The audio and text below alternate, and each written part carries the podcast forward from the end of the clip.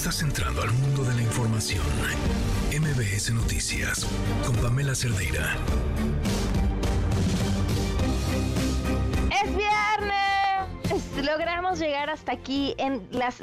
A ver, sería ridículo que les diga que esta ha sido la semana más caótica del año, porque lleva dos.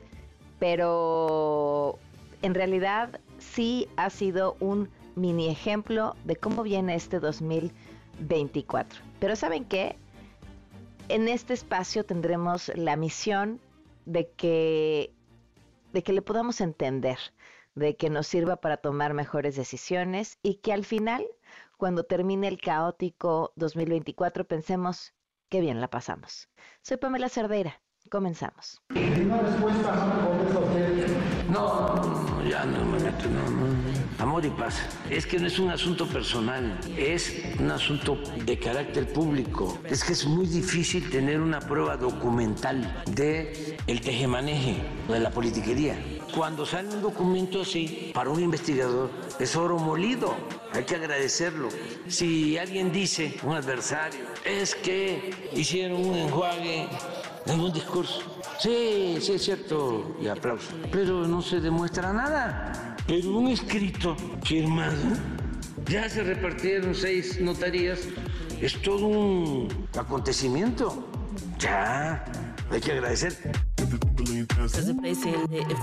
No conozco a detalle toda la vida de Ulises, pero lo que sí te puedo decir es que tiene muchos años en la vida académica. Yo veía algunos comentarios en, las redes que me parecieron comentarios ligeros, pero yo llegué a encontrármelo hace unos 10 años, nos encontramos en la UNAM porque ambos éramos profesores y él ha tenido estudios en diversas áreas de las ciencias sociales y ha sido un servidor público disciplinado, eficiente en diversas áreas de la administración pública y ahora en la fiscalía.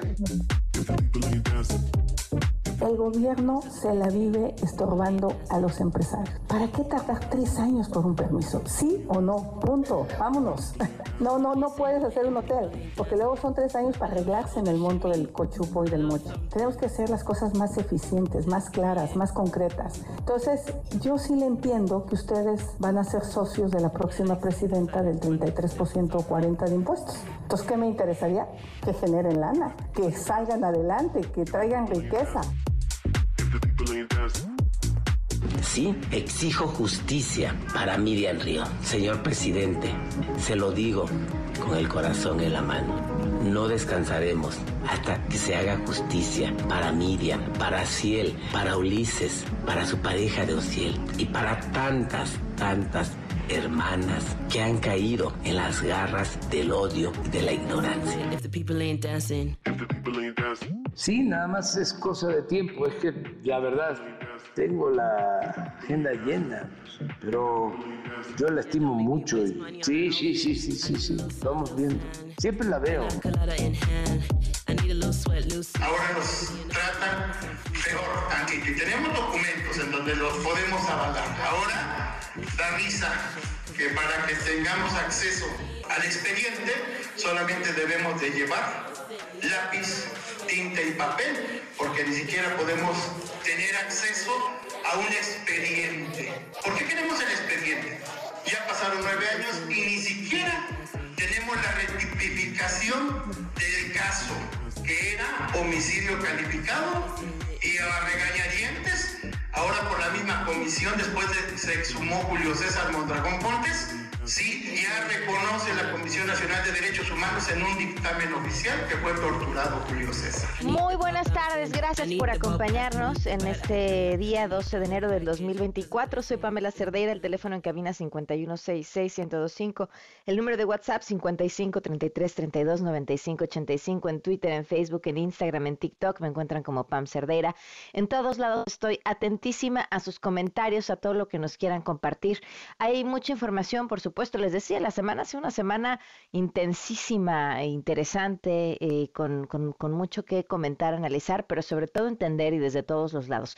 Pero es viernes, así que vámonos con la información.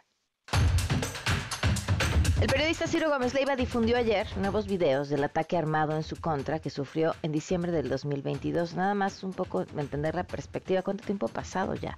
En las grabaciones, que son parte del expediente del caso, se ve cómo fue alcanzado por una motocicleta en la que viajaban dos personas quienes dispararon en su contra escasos metros de su domicilio. Y también se ve un vehículo que participó como muro para que Ciro disminuyera la velocidad y fuera así alcanzado por la motocicleta. Y quizá uno de los más impactantes es este video en el que se ve en un elevador a los tres sujetos que participaron comentando al respecto de lo que acababan de hacer y la molestia que el resultado, que era no haber matado a Ciro, iba a ocasionar en el patrón.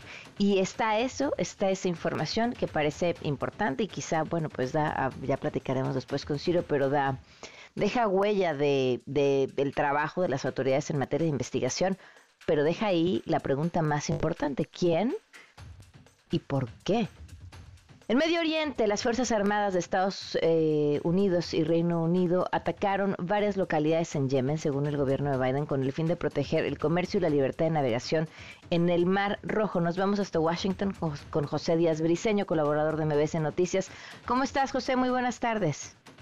Hola Pamela, buenas tardes. Así es, eh, como bien dices, Estados Unidos y Gran Bretaña llevaron a cabo la madrugada de este viernes bombardeos en contra de más de 60 posiciones en áreas de Yemen controladas por los rebeldes hutíes. Esta, esta, acción ocurrió en represalia por los ataques que estos han llevado a cabo contra buques comerciales de diversas naciones en el Mar Rojo desde hace casi dos meses. De acuerdo con el presidente estadounidense Joe Biden, los ataques tuvieron como objetivo proteger una de las rutas comerciales marítimas más importantes del planeta. Llegan tras fuertes advertencias de la comunidad internacional. Desde el 19 de noviembre, los rebeldes hutíes han lanzado más de 27 ataques usando drones y misiles en contra de barcos comerciales que cruzan por el Mar Rojo. El Pentágono informó que aviones de combate estadounidenses y británicos utilizaron misiles de precisión contra posiciones militares hutíes, además de que buques y submarinos de la Armada estadounidense lanzaron misiles Tomahawk. Pamela, todo esto fue apoyado por un grupo más amplio de países y el ataque, el ataque de esta madrugada, de acuerdo con el presidente Biden, debe ser considerado de carácter defensivo. Desde noviembre de, eh, este, del año pasado, más de 2.000 barcos comerciales han debido cambiar sus itinerarios para evitar cruzar por el Mar Rojo y esto ha afectado cadenas de suministro. Este miércoles, Pamela, de esta misma semana, ya el Consejo de Seguridad de Naciones Unidas había aprobado una resolución exigiendo a los hutíes dejar de atacar buques mercantes. Con las acciones de hoy, Estados Unidos espera que eh, estas funjan como una estrategia de disuasión para que los hutíes dejen de eh, golpear a los buques mercantes hay que decir, eh, los insurgentes hutíes están apoyados por Irán y las acciones de hoy Estados Unidos, insiste, buscan evitar la ampliación del conflicto en Medio Oriente. Veremos si así funciona. Eso es lo que reporte desde Washington. Era lo que te iba a preguntar, ¿qué, qué, qué consecuencias o respuestas esperan a esto? Sí, previamente ya en 2016 había ocurrido una situación similar, Estados Unidos lanzando ataques contra el territorio de Yemen ocupado por los hutíes. Y eh, después de ese ataque los hutíes eh, decidieron dejar de atacar directamente barcos estadounidenses. Y es ese mismo cálculo que ahora las autoridades del Pentágono buscan que se repita. Y sin embargo expertos aquí en Washington creen que los hutíes están más fuertes el día de hoy y tienen más lazos financieros con Irán y podrían no responderle de la misma manera y el conflicto podría ampliarse. Bueno, pues estaremos al tanto. Gracias, José. Hasta luego. Hasta luego, buenas tardes. Los rebeldes hutíes ya respondieron, advirtieron que estas acciones crearon una guerra abierta que será más grande, parte de lo que, de lo que nos comentaba eh, José Díaz Briceño, y más de lo que se imaginan estadounidenses y británicos hacia el mundo. ¿A cuánto tiempo? ¿A cuánto tiempo el COVID? ¿A cuánto tiempo que jurábamos que habíamos sido transformados como humanidad? Por otro lado, Sudáfrica acusó ante el Tribunal Supremo de la Organización de Naciones Unidas por el pavoroso e indiscutible intento de cometer genocidio en Gaza. Estos señalamientos se dieron en el marco del caso sin precedentes que se está llevando a cabo en la Corte Internacional de Justicia, donde Israel está siendo juzgado bajo la Convención de Genocidio de Naciones Unidas, en un caso presentado justamente por el gobierno sudafricano. Mientras tanto, Israel ha rechazado estas acusaciones el primer ministro Benjamín Netanyahu señaló que más bien se están combatiendo a terroristas asesinos que cometieron crímenes de lesa humanidad. La información la tiene Hanna Beris. Buenas noches para ti, Hanna. Hola Pamela, ¿cómo estás? Buenas tardes para ti, para nuestros oyentes, buenas noches, hay que decir ya en Israel. Te diré que este viernes era esperado dramáticamente por la ciudadanía israelí porque eh, ayer presentó Sudáfrica ante la Corte Internacional de Justicia en La Haya su denuncia contra Israel, o mejor dicho, planteó el porqué de su denuncia, acusando a Israel de genocidio de la población palestina en la franja de Gaza. Y hoy le tocaba el turno a Israel con el mismo tiempo que había recibido Sudáfrica para responder a esas acusaciones. Acusaciones que Israel sostiene son totalmente injustas. El equipo israelí que evidentemente realizó una em, organización, o sea, realizó un trabajo muy profesional y concienzudo eh, para presentar ante los jueces del Tribunal Internacional de Justicia en La Haya, no solo que refutó las acusaciones sudafricanas, sino que yo diría las invirtió y dijo que Sudáfrica eh, descaradamente, perdón, esa es mi palabra interpretando las terminologías israelíes, no usaron esa palabra, pero el equipo israelí dijo claramente que Sudáfrica mintió a los jueces de la Corte Internacional, distorsionó la realidad y los hechos en el terreno y eh, todo esto para em, alterar el significado verdadero de la Convención contra Genocidios en base a la cual eh, fue presentada esta denuncia sudafricana a Israel. Israel, por supuesto, no alega en ningún momento ni que eh, no hay numerosos muertos en la guerra en Gaza. Dicen todas las guerras, lamentablemente, trágicamente, hay muchos muertos eh, civiles, ni tampoco alegó, por supuesto, que no haya civiles entre los muertos, sino que dijo que eso se debe a la política intencional de jamás de presentar o plantear, perdón, toda su infraestructura armada en medio de instalaciones civiles, lo cual pone en riesgo totalmente a la población civil, a pesar de los esfuerzos que hizo Israel, y de eso hay pruebas públicas muy claras, para separar a la población civil de los eh, terroristas. Israel pues no solo rechazó las acusaciones, sino que las derivó hacia el propio Hamas y hacia Sudáfrica, a la que atribuyó muy malas intenciones directamente de mentir a los jueces en la Corte Internacional de Justicia. Hasta aquí mi reporte, Pamela. Gracias, muy buenas eh, noches para ti. Seguimos con información internacional en Ecuador. El presidente Daniel Novoa envió una propuesta para aumentar el IVA del 12 al 15% y así tener más recursos para enfrentar la actual crisis de violencia que enfrenta el país. Por otro lado, las autoridades siguen trabajando para el rescate de todavía 170 custodios que son mantenidos como rehenes en las cárceles. Boris Moyano, te escuchamos. Buenas tardes. Buenas tardes, Pamela, ya. Un saludo desde acá de Ecuador. Así es, como tú comentas, el presidente de Ecuador, Daniel Novoa, visitó hoy las instalaciones del canal TC Televisión, que te recuerdas fue el que fue asaltado el martes pasado por un grupo armado encapuchado durante una transmisión en vivo, eh, donde se tomaron rehenes a los trabajadores del medio. Novoa llegó a estos estudios que estuvo fuera del aire por casi dos días después del asalto eh, que fue parte de una jornada de terror atribuida a bandas del crimen organizado. La serie de eventos eh, incluyó explosiones, secuestros y asesinatos de policías, así como motines carcelarios con alrededor de 180 funcionarios retenidos. Durante su visita, me refiero a lo del mandatario, saludó al personal del medio televisivo y a los miembros de la redacción antes de avanzar a los estudios hasta donde llegaron los asaltantes encapuchados y armados que, que se referencia. Ahí observó los impactos de bala en puertas y paredes y posteriormente el secretario de Comunicación, Roberto Isurieta, expresó su solidaridad con los trabajadores por lo que dijo los momentos sumamente difíciles que pasaron y elogió la operación heroica y profesional de la policía a la que también agradeció. En otra parte de su recorrido, del recorrido del presidente Novoa, eh, que tenía ya agendado por la ciudad, que es la catalogada la más peligrosa del país, y reveló que su gobierno ha aceptado el apoyo para enfrentar la violencia de Argentina y Estados Unidos. Novoa enfatizó que no es momento de negarse por ego o vanidad, destacando la necesidad del apoyo militar. Este incluye personal, soldados, así como asistencia en inteligencia, artillería y equipamiento, expresó. Además remarcó que son más de 38 los países que hasta el momento han ofrecido su apoyo. Además anunció que junto con las medidas fuertes, tal como lo dijiste al inicio, en respuesta a la declaración de guerra contra las bandas del narcotráfico, se implementarán medidas económicas duras para hacer frente a los gastos que el Estado deberá asumir en esta crisis de seguridad. Esto es en referencia al envío que hizo hoy a un proyecto urgente al Congreso, donde propuso subir el impuesto al valor agregado IVA del 12 al 15%, previendo eh, recaudar algo así como mil millones adicionales este 2024.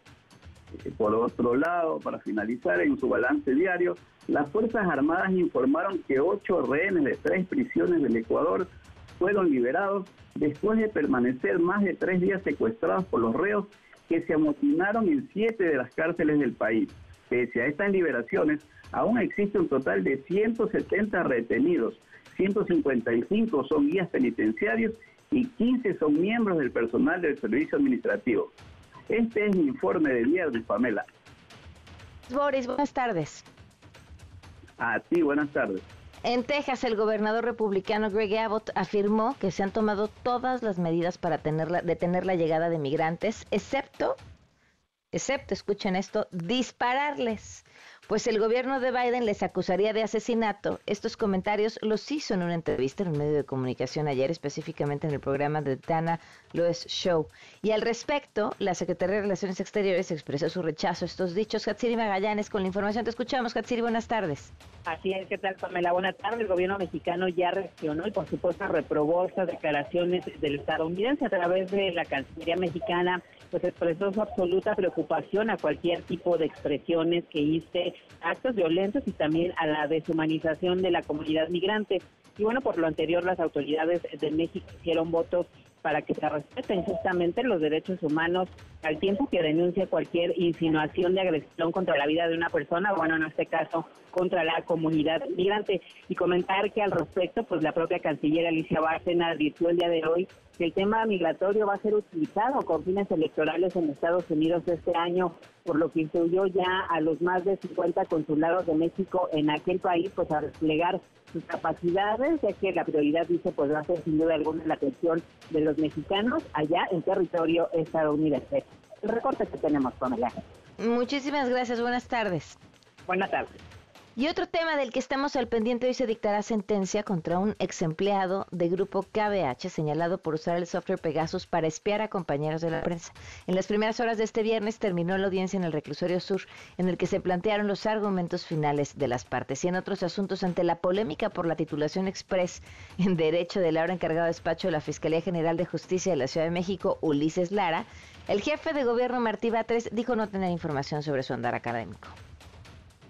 No conozco a detalle toda la vida de Ulises, pero lo que sí te puedo decir es que tiene muchos años en la vida académica. Yo veía algunos comentarios en, las redes que me parecieron comentarios ligeros, pero yo llegué a encontrármelo hace unos 10 años, nos encontramos en la UNAM porque ambos éramos profesores y él ha tenido estudios en diversas áreas de las ciencias sociales y ha sido un servidor público disciplinado, eficiente en diversas áreas de la administración pública y ahora en la fiscalía. Claro, lo que pasa es que pues prácticamente este título en derecho lo obtuvo el 2024. Eh, así como lo escucharon en el 2024. Bueno, y ya estaremos platicando después de eso. Escuchen esto. El secretario de, bueno, en el 2024 por una universidad, eh, pues altamente cuestionable, un, digamos, centro educativo.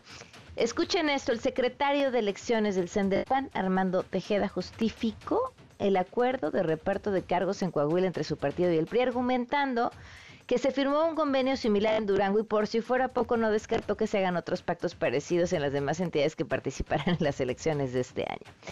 Son las 5 con 19. Quédate en MBS Noticias con Pamela Cerdeira. En un momento regresamos. Estás escuchando MBS Noticias con Pamela Cerdeira. Historia es, es, de, verdad de locura, de locura. Y, creo que forma para, a ver, siempre en el país han pasado cosas eh, cuestionables, muy cuestionables, sobre todo aquellas que se dan desde el poder. Pero la desfachatez con las que últimamente se han hecho son de dejar el ojo cuadrado. ¿Cuál es esta historia? Y retomo este recuento que hace MX sobre la ruta del título en Derecho de Ulises Lara, porque me parece que además es quien lo pinta mucho más em, completo. ¿Y cuál es esta historia de cómo obtiene este título en Derecho, lo que parece, de manera express? Publica en el Universal, Salvador García Soto, que Fernando Horacio Cordero Durán, antiguo conocido de Ulises Lara, es el propietario, junto con otra persona, de este Centro Universitario Cúspide de México. Esta persona fue funcionario de segundo nivel en el gobierno de la Ciudad de México y bueno, ya más traía otros temas y otro tipo de denuncias. Y ¿no? que, que, está relacionado con el gobierno de la Ciudad de México eh, y, que, y que tiene este centro educativo. Luego retoma el recuento que hace la revista Etcétera en el socio de uno de los dueños de este lugar que se llama Fabricio Peralta. Eh, según retoma, eh, Fernando Horacio Cordero fue chofer de Martí Batres, según reveló, etcétera, en una fuente que pidió el anonimato. Insisto, todo esto es lo que se dice y lo que se sabe y que pues simplemente habría que responder, ¿no? Si había o no cercanía de uno y estos, otros de estos personajes con quienes hoy se encuentran en el poder. Eh, que señalan es que eh, este centro universitario, eh, bueno, dice, Cordero Durán tenía el grado de jefe de departamento a tan solo 10 años de haber sido chofer de Martí Batres y ahora es dueño de este centro universitario que facilita trámites de titulación express. ¿Qué sucedió? Eh, Ernestina Godoy, quien no fue ratificada como fiscal de la Ciudad de México eh, por el Congreso local en un proceso que le hemos dado seguimiento y que además fue eh, largo, tortuoso, con una serie de acusaciones por parte de los diputados de oposición brutales de amenazas y violencia y demás termina dejando en su último día como fiscal de la Ciudad de México, nombra a Ulises Lara, quien era su vocero, como coordinador general de investigación territorial. Y así entonces es él quien se queda como encargado de despacho. Pero había un único tema, que pues quien se quede al frente de la fiscalía en ese momento, pues tendría que ser un abogado. Y entonces aparece este título de que que, Ulises Lara tiene sí una trayectoria académica, pero en otras áreas, una licenciatura en sociología eh, de la UNAM, aparece de pronto este, este título eh, como abogado, pero prácticamente del 2024. Más o menos así es como va esta historia. Eh, nos acompaña la línea Tito Garza, Onofre, investigador del Instituto de Investigaciones Jurídicas de la UNAM. Gracias por acompañarnos. ¿Cómo estás? ¿Qué tal, Pamela? Buenas tardes. Te saludo a ti y a todo el auditorio. ¿Qué decir de esta historia? No, bueno, la historia es, es delirante. La historia me parece que viene a reflejar eh, dos cosas por lo menos. Eh, la primera es el estado tan lamentable en el que se encuentra la enseñanza del derecho en México. O sea, no, no son casos aislados, Pamela. O sea, estamos viendo hoy que una persona pudo conseguir un título, un título de abogado en 24 horas, pero la semana pasada vimos otra acusación de plagio a su antigua jefa Ernestina Godoy en la Facultad de Derecho del UNAM, no para poder titularse como abogada. Y el año pasado vimos el caso de Yasmín Esquivel. Lo que vemos es que al día de hoy son tantas las escuelas de derecho en México que no sabemos qué es lo que pasa allá adentro y cuáles son los estándares y los parámetros para que las personas puedan ostentarse como profesionales. Eso por un lado. Sí, claro. Es que, claro, ah, y, un poco ah, más allá del tema de la politiquería, eh, a la gente que nos está escuchando, se imagínense que ustedes están metidos en un problema legal que implique el tema de la defensa de su libertad y que de pronto quien los defienda sea alguien que obtuvo el título de licenciado en Derecho en 24 horas por la universidad, vaya usted a saber cuál, y en manos de esa persona estaría eh, su proceso de libertad, su, su, su, proceso de justicia. Y luego, bueno, llegado a esto, que es decir, si, si desde la fiscalía eso puede suceder, pues ya que podemos esperar hacia abajo, ¿no?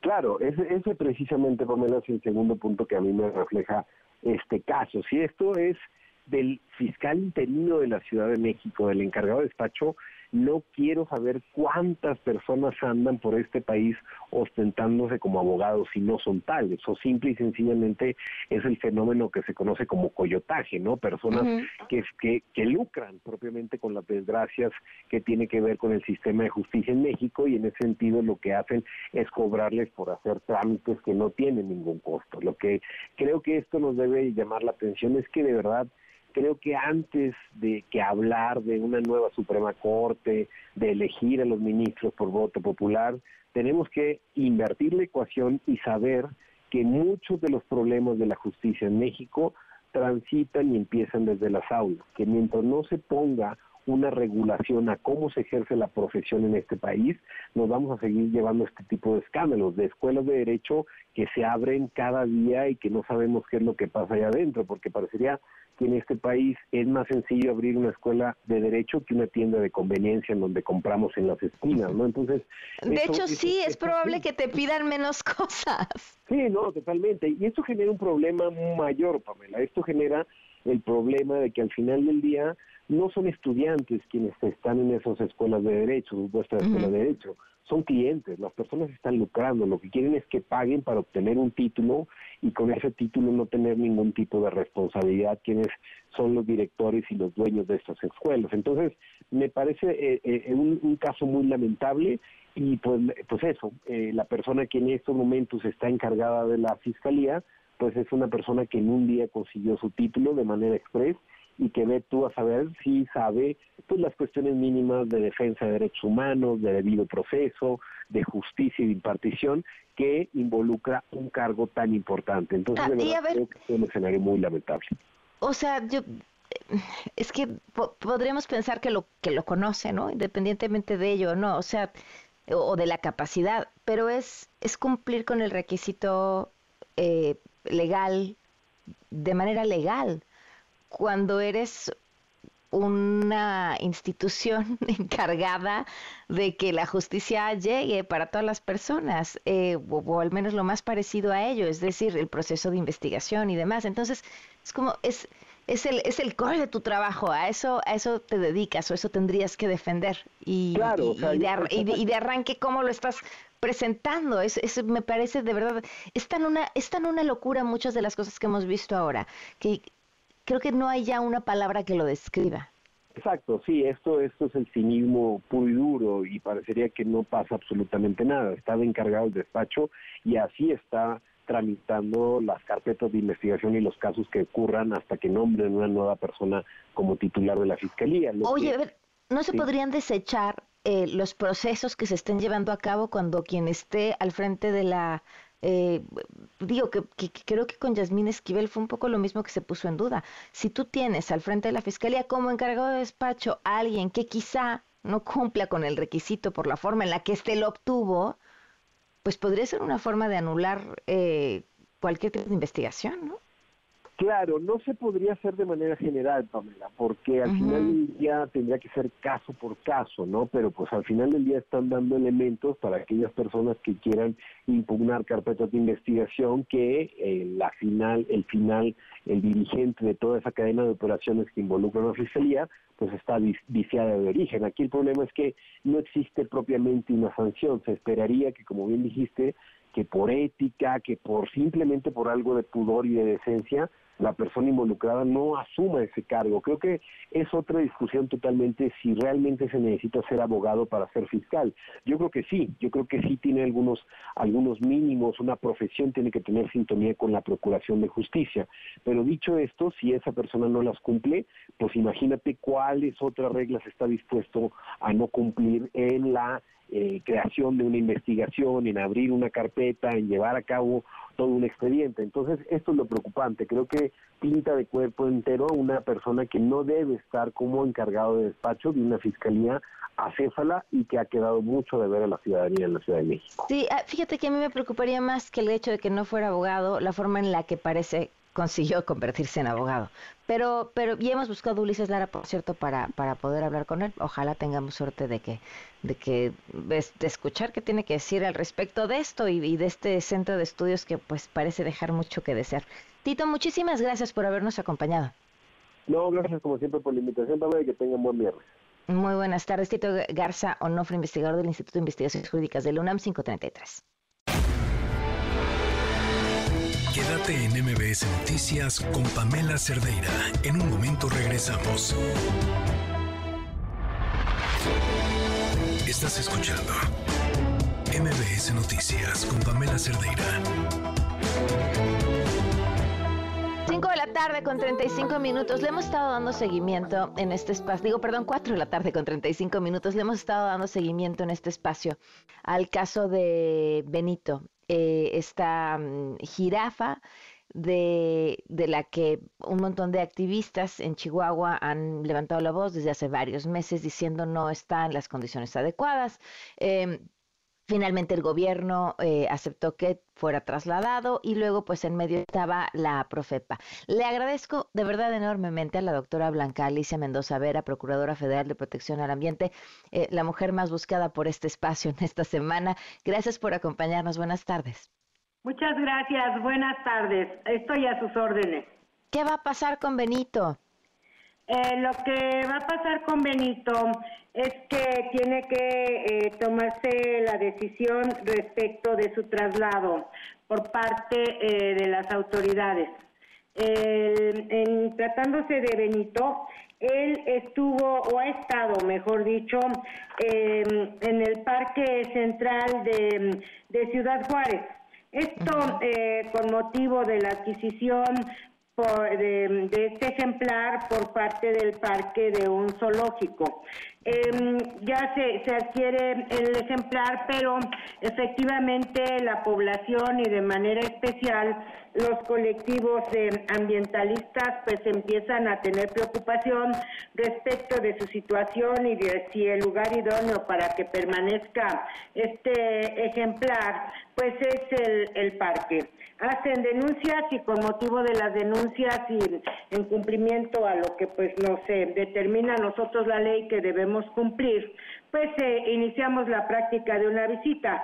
Esto a mediados de junio del año pasado se va, eh, se acude a Ciudad Juárez por parte de inspectores de aquí de la Ciudad de México, se practica la visita, se señala que pues hay eh, cuestiones que no se están cumpliendo y que afectan el bienestar de, de, la jirafa Benito y que además pues este también su dignidad y ponen en riesgo eh, su vida se va trabajando con el procedimiento, se les emplaza porque no, no presentan pruebas que acrediten que efectivamente ha habido cumplimiento, sigue el asunto en trayecto. Eh, nosotros en el mes de octubre damos una oportunidad de buena fe para que este parque que tiene la naturaleza de un organismo descentralizado del estado de Chihuahua y que tiene su patrimonio propio y su personalidad también propia e identificada, pues se les dice el 23 de octubre con un ánimo obviamente primero de salvaguardar al,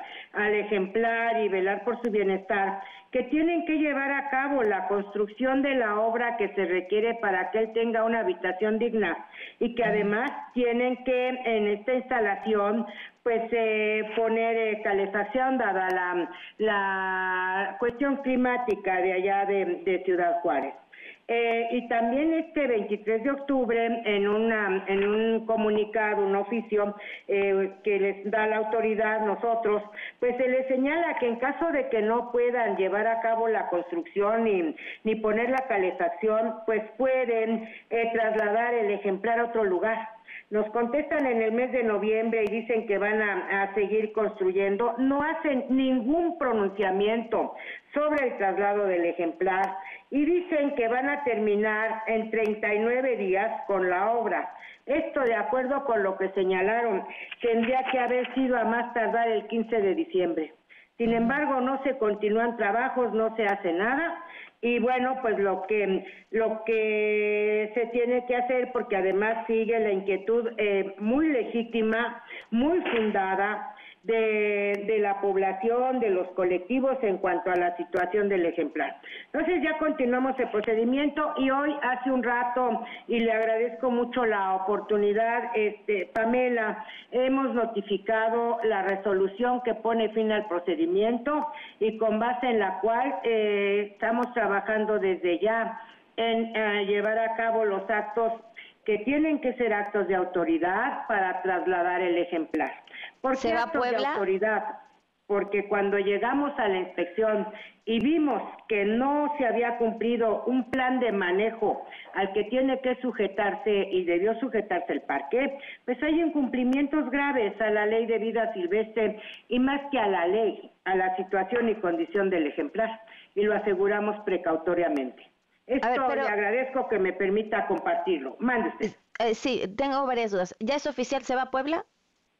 Eh, nosotros tenemos que emitir una decisión y hoy mismo se, se estará emitiendo porque tenemos que resolver de manera coordinada, o sea, conjunta, con la Dirección General de Vida Silvestre de la Secretaría de Medio Ambiente y Recursos Naturales. Nosotros también dependemos de la Secretaría de Medio Ambiente y Recursos Naturales y somos parte del sector y como lo señala la legislación que todos debemos cumplir, pues de manera conjunta y esto da más seguridad, debemos resolver sobre el destino de este ejemplar. Lo pregunto porque el gobernador de Puebla ya puso que es oficial que Benito va a Puebla. Mire, la verdad es que, eh, Pamela, yo lo que quisiera decir es que dentro de todo, es eh, una situación que creo que es importante y es positiva. Está interesado en apoyar el señor gobernador del estado de Puebla.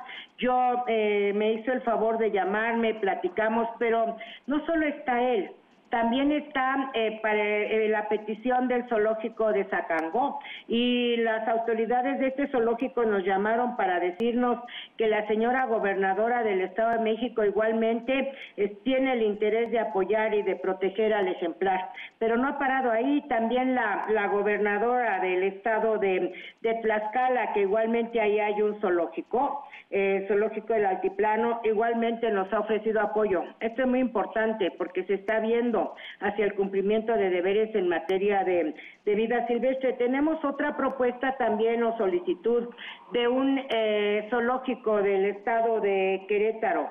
Eh, Es Suntay. Ella, este, han acudido eh, una, una autoridad o dirigente, directora de este zoológico a decirnos y aportar también elementos para todos, están acreditando que pueden apoyar. Esto es bueno. Esta, esta chica, por ejemplo, nos eh, dejó un video en donde eh, hay un, eh, pues un vehículo que tiene unas instalaciones en las que podría transportarse el, ejemplar, hacen referencia a médicos especialistas expertos. O sea, aquí sí es, es mm, pues uno tiene que estar estudiando rápido y bien pero también del otro lado, pues da la, la, sensación de que cuando tenemos esto, pues que estén ya hasta los gobiernos participando, que haya interés, que los colectivos sigan trabajando, eh, pensamos que es voltear a la vida silvestre. No queremos tardar, no queremos... ¿A qué, hora van a dar esta respuesta entonces? ¿Mande? ¿A qué hora van a dar esta respuesta? Ah, en la, la vamos a tener en la noche. Ahorita ya nosotros mandamos los eh, nuestra postura de análisis. De, de, hicimos un análisis objetivo de cada una de estas instituciones. Y ya que también nuestros compañeros concluyan su análisis, estaremos en condiciones de tomar la decisión y que debe ser hoy mismo. Mientras tanto, ya tenemos compañeros servidores públicos allá en Ciudad Juárez para continuar con el trayecto de diligencias para que esto se realice lo más pronto posible. Muy bien, pues muchísimas gracias por habernos tomado la llamada. Le agradezco, Pamela, y a sus órdenes. Gracias por darnos voz. Muy amable. Buenas tardes, 444. Traemos de a montón. Vamos con la primera. En esta ocasión le tocó a Xochil Gálvez. Escúchenla. Creo que en este proyecto todos aquellos que piensen que el país no está caminando bien, podríamos trabajar juntos. Tenemos partidos como el PAN, donde obviamente uno de sus principios es ese, la defensa de la vida, eh, que es el tema de Verástegui, pero también hay un partido como el PRD, donde es un partido más hacia la izquierda, donde hablan mucho más de libertades hacia las mujeres. Lo que nosotros hemos hecho es tratar de construir una plataforma que incluya a todos, que se centre en los problemas graves del país y en los temas polémicos, pues eso de alguna manera la Corte ya resolvió sobre ellos. ¿Y cuánto es que quepan todos? Pues eso, que quepa Verástegui. Pero Verástegui contestó y dijo hay demasiadas razones para no aceptar tu invitación. Gracias por la invitación, lo haría con gusto si no hubiera razones. ¿Cuáles son las suyas? El aborto, la legalización de las drogas, dice que el socialismo, el matrimonio igualitario, las infrancias trans, en fin, o sea, finalmente, pues, Verástegui. Cuando le abres la puerta de tu casa a alguien que no deberías de haber invitado y además se da el lujo de decirte que que gracias, pero, pero mejor, mejor no. El siguiente funado, bueno, pues eh, ya lo habíamos eh, comentado brevemente, eh, los acuerdos políticos para andar repartiendo posiciones en Coahuila ya salieron y respondieron Armando Tejeda, secretario de elecciones del Comité Ejecutivo Nacional, pero dijo, son legítimos, está bien este se firmó en el 2022 y por cierto también en tal y tal y tal y tal y tal y tal y tal. O sea, yo, yo no sé con quién la tiene más complicada Xochitl Galvez. Con, con los de enfrente, o sea, con Morena, que no es cosa pequeña, ¿no? El mismo presidente tomando eh, y haciendo comentarios que podrían considerarse están eh, pues inmiscuyéndose en el tema electoral o con los de adentro. Y el último funado del día de hoy, que me parece que es el funado de la semana, y si no fuera porque apenas llevamos la segunda semana del, del año, me atrevería a decir que el funado del año, eh, la historia de Ulises Lara y su titulación express en Derecho. Son las 4, 4.46. Por la tarde con 47 minutos y nos acompaña en la línea Alain Pinzón, director general de VIHB Libre. Gracias por estar con nosotros, Alain. Buenas tardes. Hola Pamela, ¿cómo estás? Buenas tardes, un placer estar contigo otra vez. Oye, qué, qué gusto saludarte, además con una buena noticia que viene del Congreso de la Ciudad de México. Al fin una buena noticia. Ya sé, sí, sí, sí, sí. sí. es importante decirle a, a, la, a la gente por qué es una buena noticia eh, esto de lo que vamos a platicar. Claro que sí, pues mira, el día lunes se votó en el Congreso la derogación del artículo 159 del Código Penal de la Ciudad de México, lo cual genera pues una progresividad en los derechos humanos de las personas que vivimos con VIH a partir de la publicación en el Diario Oficial de la Ciudad de México, que fue el día de ayer. El artículo 159 que criminalizaba a las personas que vivimos con VIH ya no existe. ¿Cómo lo criminalizaba? Por medio de, el artículo era muy antiguo y también muy estigmatizante y a la letra decía que a quien supiera que tuviera una enfermedad contagiosa y pusiera el peligro de contagio a otras personas, pues podía ser eh, denunciada penalmente. Eh, a partir de la derogación, pues la publicación fue el día de ayer, la hizo el jefe de gobierno, Martí 3, por ahí anduvimos también y pues ya no existe. Quedan sin efecto todas estas carpetas de investigación que se tenían, tengo entendido que son aproximadamente 17 nada más del año pasado, pero sí son aproximadamente unas 100 desde que este, desde que este artículo existe. eh, que la Ciudad de México se convierte en la tercera entidad federativa que se deroga, el primero fue Aguascalientes, y el año pasado se derogó en Nayarit. Hoy se hace en Ciudad de México y eso abre la puerta a que otros estados de la República y sus congresos pues empiecen también a derogar los estatales eh, pues a nivel nacional. Oye, ¿y, había muchas personas eh, atravesando procesos por esto? Pues eh, yo tengo conocimiento de algunos, la verdad es que es un, es un proceso complicado porque este artículo se está utilizando como una venganza, como una venganza y también como una extorsión, ¿no? Había muchas personas que terminaban pues, no muy bien sus relaciones eh, y al ser eh, personas que viven con VIH, pues tenían como este miedo de poder ser denunciadas por sus antiguas parejas y siempre estaban siendo amenazadas y obviamente pidiéndoles algo a cambio, que en su mayoría era dinero, para que no fueran denunciadas.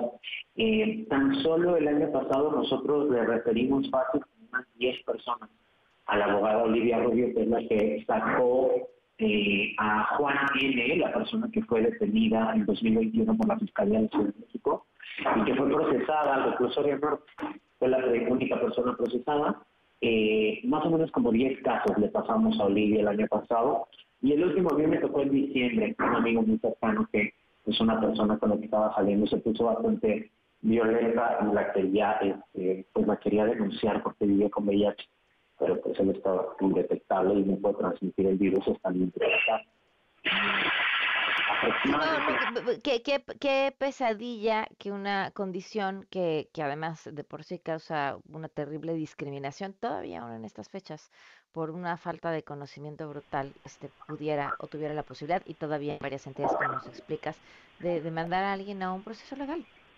Totalmente, creo que vivir con VIH es lo suficientemente difícil eh, nos sacan de nuestras casas, nos niegan los trabajos, en los centros de salud siempre hay falta de servicios eh, que, te dignifiquen ¿no? la existencia y creo que aparte de tener este miedo constante de que con la persona que te relacionas te pueda denunciar nada más por tener algo que además no tiene cura, pues es, es algo totalmente irracional. Y la verdad celebramos, es una muy buena noticia de las pocas que ha habido en este en, este tiempo, ¿no? En materia de VIH.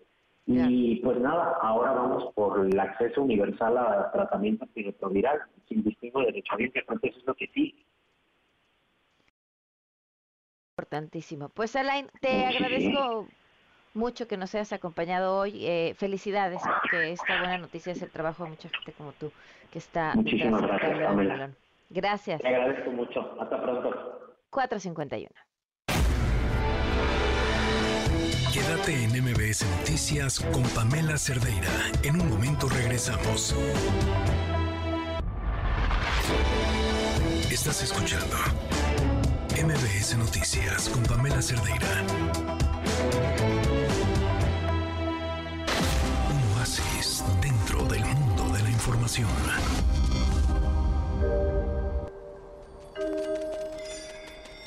Solo yo puedo salvarme.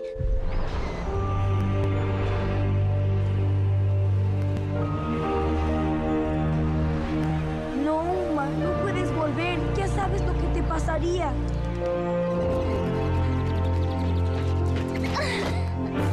Tu padre tenía ilusión en un evento que no ha sucedido en 500 años.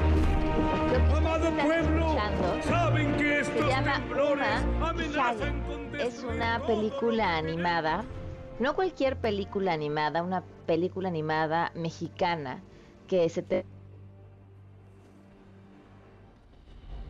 se nos acompaña Benito Fernández, eh, director y también escritor de, la película, ¿no, Benito? ¿Cómo estás? Hola, Pamela, buenas tardes. Pues imagínate, muy contento, muy emocionado, con una serie de, sentimientos que, bueno, no a cada ratito pasan, la verdad. Oye, vaya, vaya misión, este, en la que te metes cuando, cuando decides sacar una película animada mexicana en donde, mm, pues un lugar en donde no muchos han explorado. Cuéntame un poco la historia de, de qué te llevó hasta aquí. Eh, eh, o sea, yo soy cineasta, me encanta hacer películas, pero yo tenía la idea de hacer un, un guion que yo pudiera una historia que yo le pudiera contar a mi hija y que mi hija pudiera contarle después a sus hijos. Entonces, fíjate que cuando escribes un guion con ese con ese filtro, inmediatamente como que te aflora pues las mejores intenciones, el mejor mensaje, eh, eh, eh, solito, solito se, se hace algo bueno. Y yo quería algo, yo veía que todo el mundo tenía su princesa, ¿no? Tatiana para el afroamericano, Pocahontas para el americano nativo, este Jazmín para el Medio Oriente, y decía, bueno, ¿y nuestra princesa mesoamericana qué onda, no? ¿Dónde está?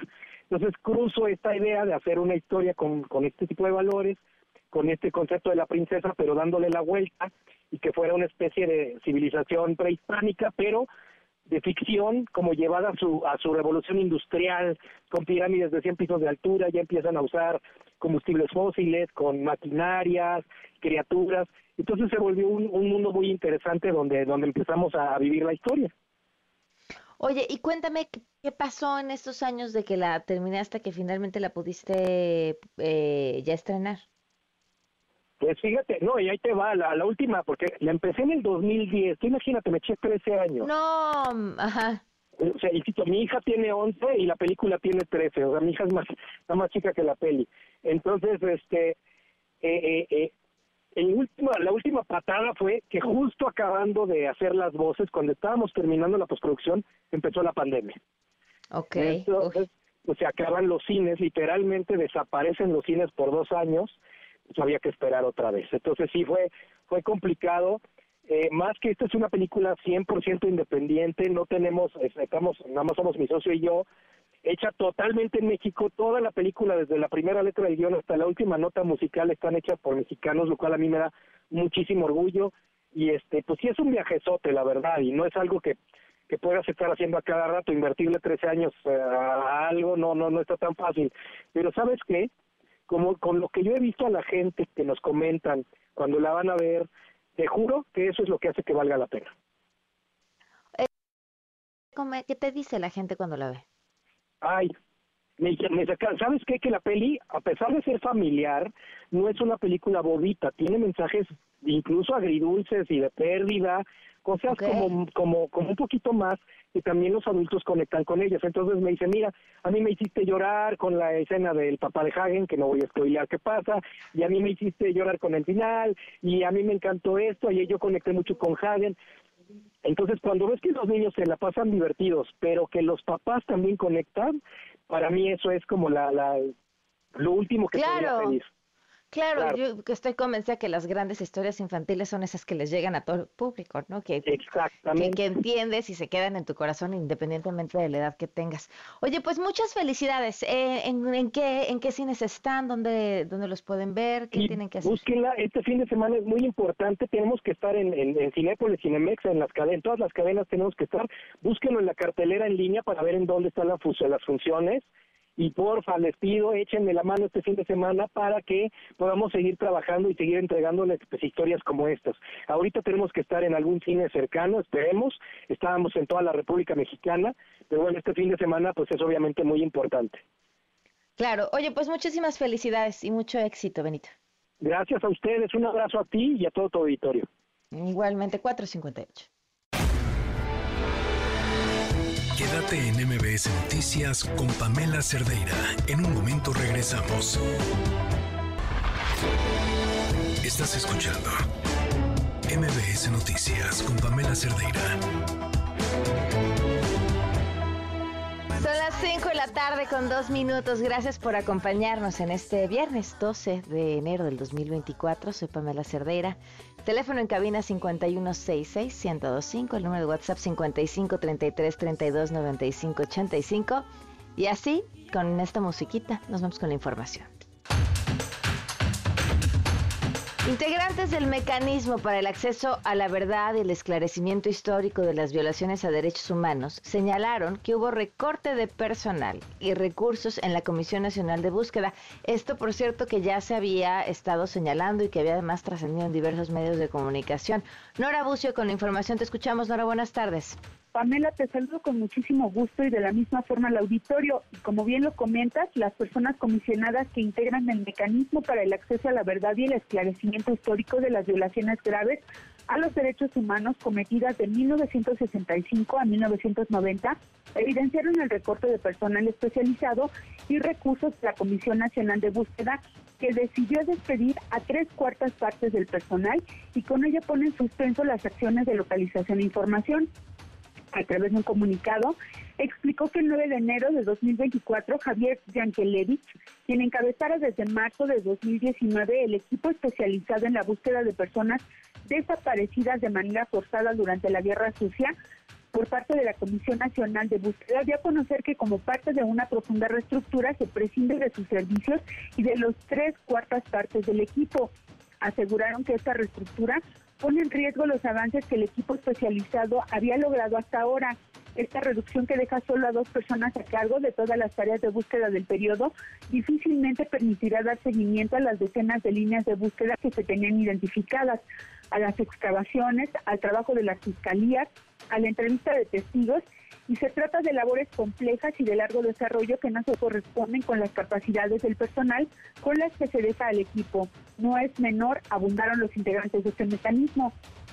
De acuerdo con el recuento de la propia Comisión Nacional de Búsqueda, entre 1974 y 1985, el saldo de personas desaparecidas de manera forzada en México por acciones emprendidas por el Estado en contra de opositores Pamela, comunidades y organizaciones político-militares fue de al menos 899 personas. De estas, 815 son hombres y 84 mujeres. Por ello, consideran que la reestructura trunca una de las apuestas más contundentes y serias que el Estado mexicano había hecho hasta ahora por localizar a las personas desaparecidas de manera forzada durante el periodo de la Guerra Sucia. Esto a pesar de que en el decreto presidencial de 2021 por el que se crea esta comisión, eh, bueno, pues eh, se fortalecía la agenda de la búsqueda. Finalmente, para el trabajo de esclarecimiento y para el legado de la comisión es una pérdida ya que la reestructura deja a las familias y colectivos en una víspera suspendida de recibir noticia del paradero de sus seres queridos, concluyeron los comisionados Eugenia Alier Montaño, Abel Barrera Hernández, Carlos Pérez Ricard y David Fernández Dávalos. Pamela, la información. Gracias, Nora. Buenas tardes. Muy buenas tardes. Y hemos estado dando seguimiento a esto que sucedió con la diputada Morena Salma Lueva, ¿no? Advirtió que hoy más que nunca es blanco de amenazas de muerte, por lo que urgió al presidente Andrés Manuel López Obrador a reunirse con ella. Escucha. Pero hoy más que nunca me están amenazando de muerte. Es lamentable lo que está sucediendo con mis hermanas trans. Ayer mataron a una hermana trans, Miriam Río, por levantar la voz, por buscar su sueño, por ser parte de esa lucha en esos espacios de toma de decisiones. Es importante acercarme con el presidente, que me escuche, que escuche mi historia de vida, y la respuesta del presidente, bueno, pues como, como siempre, ¿no? Eh, este, vaga y demás. Escucha. Sí, nada más es cosa de tiempo. Es que la verdad tengo la agenda llena, pero yo la estimo mucho y sí, sí, sí, sí, sí, sí. Vamos viendo. Siempre la veo. Vamos viendo, así les digo yo a mis hijos cuando no les quiero contestar. Bueno, por otro lado, el presidente López Obrador rechazó que la reforma al sistema de pensiones que enviará el próximo 5 de febrero será para tomar los recursos de las afores de los trabajadores. Escuchen. Lo que vamos a proponer, tanto para trabajadores del seguro como del ISTE, tiene que ver con los montos para la jubilación. Porque ya he estado escuchando, ¿no? Que lo que queremos es quedarnos nosotros con todos los ahorros con todas las pensiones. No, no somos ratas. No, no es eso. Incluso aquí dijimos que no era quien administraba la pensión sino del monto. ¿Quién se los entrega? Si es el gobierno o es una FORE, ese es otro asunto. Y lo otro también es que vamos a presumir con sombrero ajeno, porque los fondos para la jubilación se integran con las aportaciones de los empresarios y los trabajadores. El gobierno no aporta para tranquilidad de todos el gobierno va a ir aportando para que progresivamente se logre que el trabajador reciba cuando se jubile su sueldo y no la mitad. Entonces estamos haciendo un análisis de cuánto tiene que ir aportando el gobierno hasta lograr el equilibrio.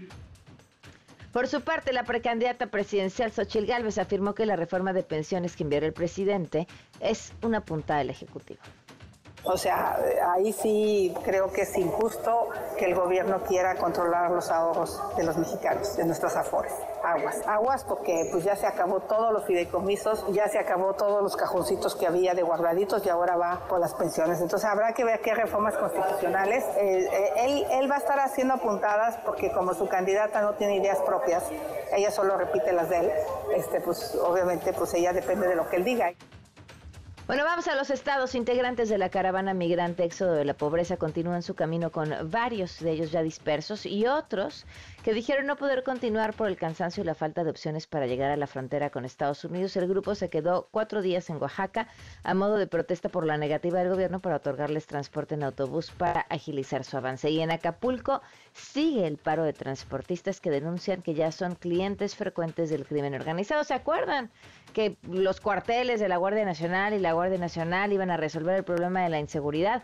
El sector privado dijo también estar preocupado por este paro que advirtieron pues afecta la economía de la zona de por sí ya golpeada. Eduardo Guzmán en la línea con el reporte. Te escuchamos, Eduardo. Buenas tardes. Buenas tardes, Pamela. Pues efectivamente te comento que empresarios de Acapulco hoy alzaron la voz ante este segundo día consecutivo del paro del transporte público en el puerto y es que el empresario acapulqueño Raúl Irecheta Montoya calificó como una situación muy compleja esa suspensión del servicio de los transportistas, lo que ha paralizado la economía de este destino de playa que ha sido muy golpeada desde la pandemia por el coronavirus y después por el tema del huracán Otis. Dijo que de antemano se viven momentos difíciles primero por estos temas y pues esta hoy se agudizó con este parón de los transportistas. Raúl Erecheta consideró que se debe trabajar de manera conjunta entre los tres niveles de gobierno y los diversos sectores de la sociedad para garantizar seguridad a la población. Esto es lo que declaró esto ya no es un huracán, esto es una cosa ya del hombre, de la situación que, que vivimos pues el día con día aquí en el puerto de Acapulco, desgraciadamente. Eh, se está trabajando, eh, hay que reconocer en cierta manera, pero pues no sea, no, no, lo que queremos realmente la ciudadanía en general pues es, es, es más bien la solución, ¿verdad? Vivir en paz, vivir tranquilos, trabajar para poder llevar bienestar a nuestras familias. Exhortamos a los tres niveles de gobierno que pues se pongan a, con estrategias propias para este tipo de situaciones en ese sentido, también el Consejo Directivo de la Canaco hizo un llamado a las autoridades, mm, la Federación, el Estado y del municipio a que se atienda este problema porque se afecta a la clase trabajadora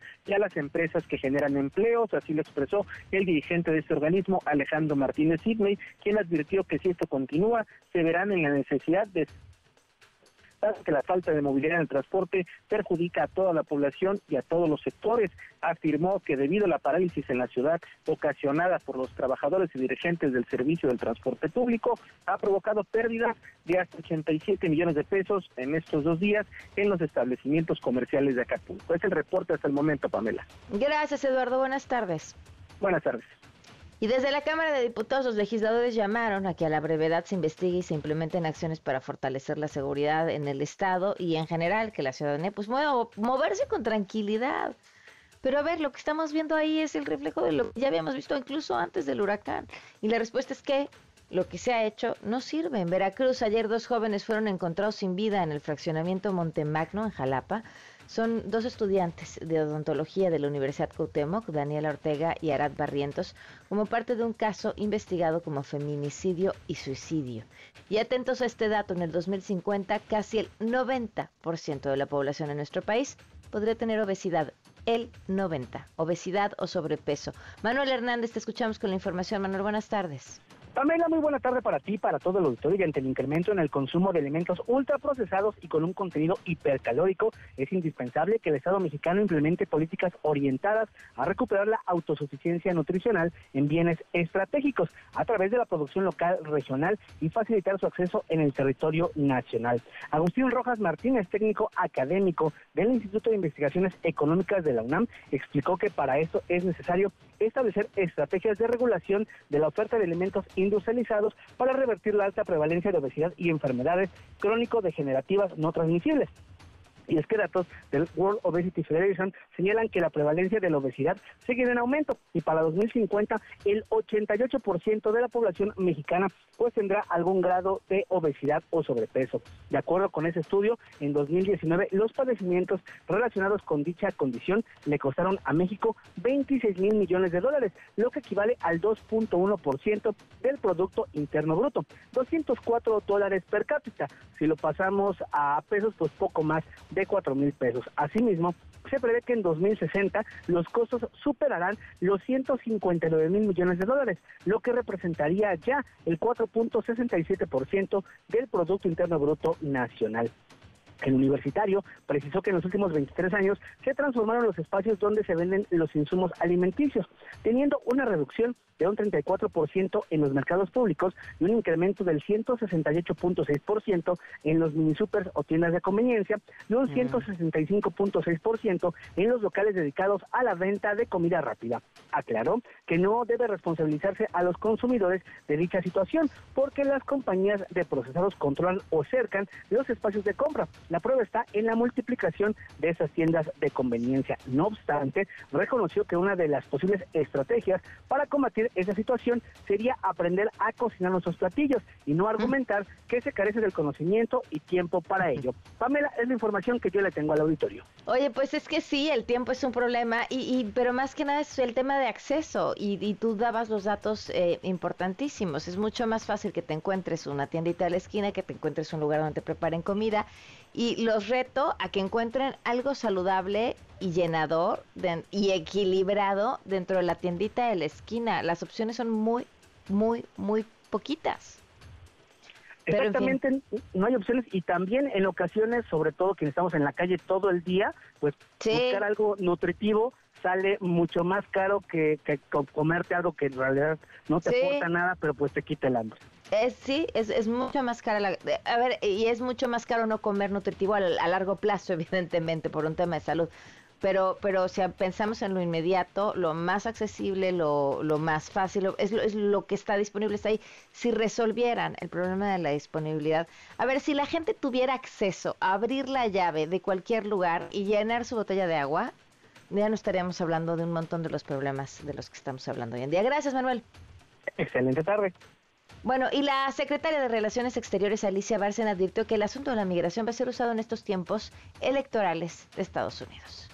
Sabemos que uno de los grandes retos que tenemos es profundizar la modernización de la infraestructura fronteriza con Estados Unidos, en donde se están realizando más de 64 obras con una inversión de 123 mil millones de pesos y que están en marcha nueve obras más. El tema de la frontera y de la migración probablemente serán utilizados con fines electorales en territorio estadounidense.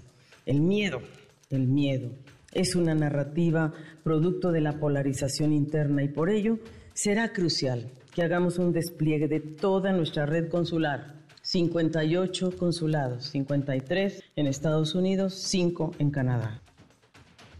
Son las 5 con 16. Vuelta al mundo del deporte.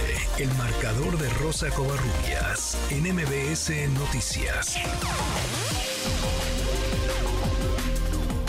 Rosy, ¿cómo estás? Buenas tardes. Pam, ¿cómo estás? Extrañé la presentación, pero está bien.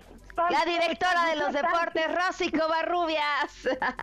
¿Cómo estás, de, ¿Todo de, decir qué onda, qué onda. Ah, ya la tengo. Todo bien. Arrancamos con Liga MX porque, pues ya, el día de hoy, por fin, eh, arranca la, la, el clausura 2024. Dos partidos, Querétaro, Toluca y Mazatlán contra San Luis. El día de mañana, el equipo de Cruz Azul estará enfrentando a Pachuca a las 7 de la noche. Por cierto, hoy habló el director técnico de la máquina, Martín Anselmi. Toda esta semana se había hablado de una presunta polémica, o más bien de una polémica que había sucedido con eh, Juan Escobar, su jugador, su defensa, respecto a que, bueno, pues eh, al parecer había habido un roce, que porque pues lo iban a sentar, que iba a estar en la banca. ¿Qué fue lo que dijo Anselmi al respecto? Vamos a escucharlo.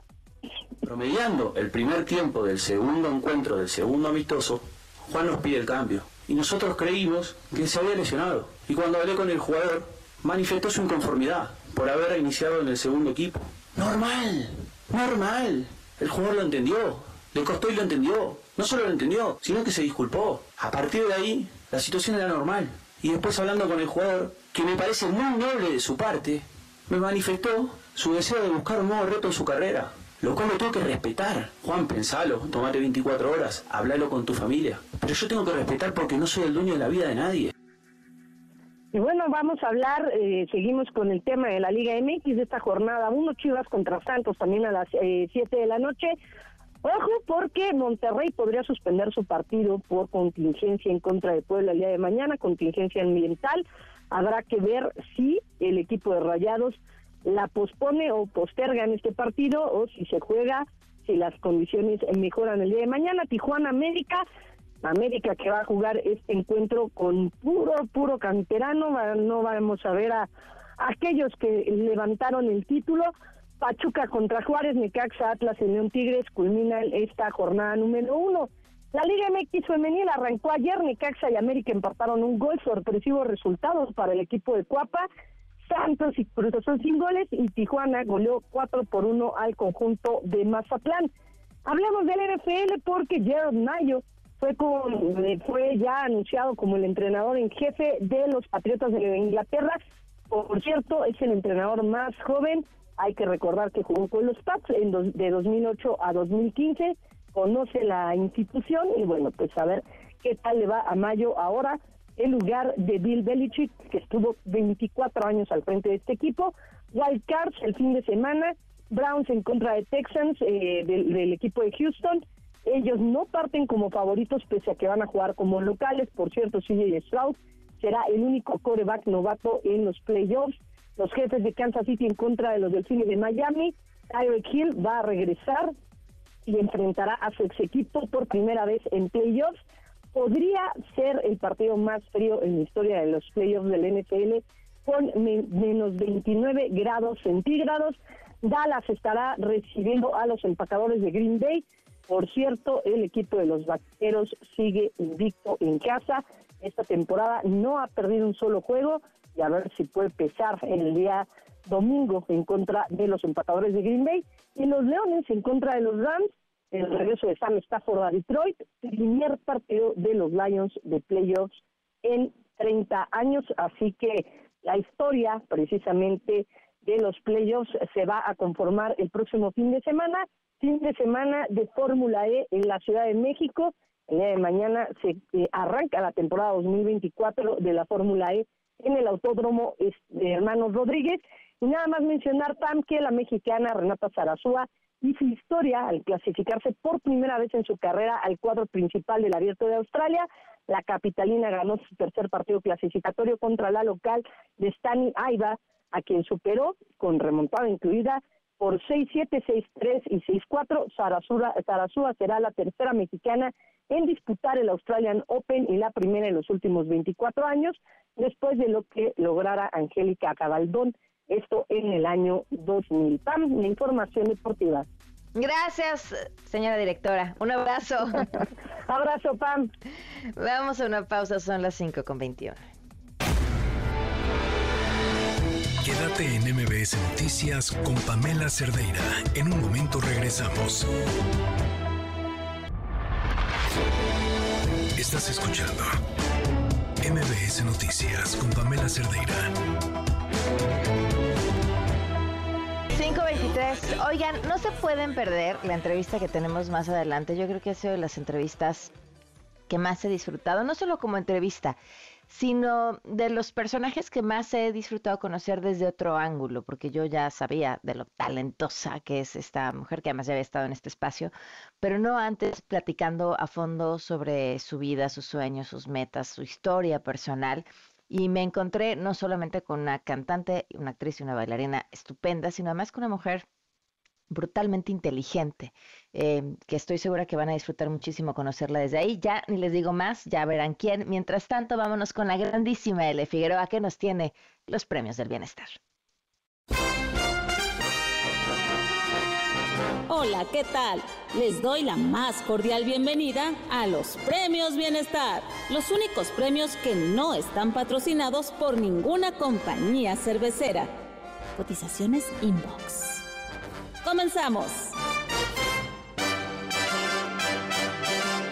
El primer galardón de la tarde es la corcholata blanca y es para Samuel García. Por su destape como patrocinador oficial de las bebidas del bienestar. Démosle unas colaboraciones, pero bonita. La segunda entrega del día de hoy es un reconocimiento para los que nos hacen recordar lo mejor que tenemos como sociedad, la familia. Y el premio, el Clan de Plata, es para los Batres.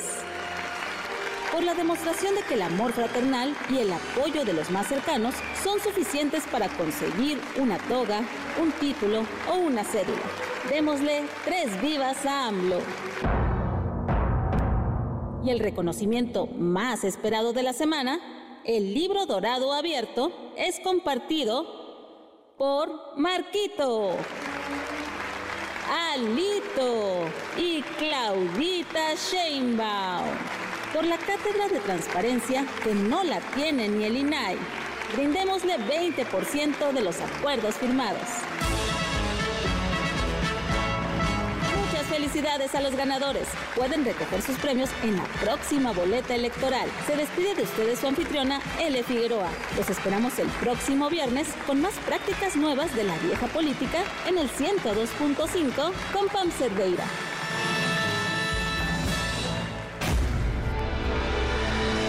Quédate en MBS Noticias con Pamela Cerdeira.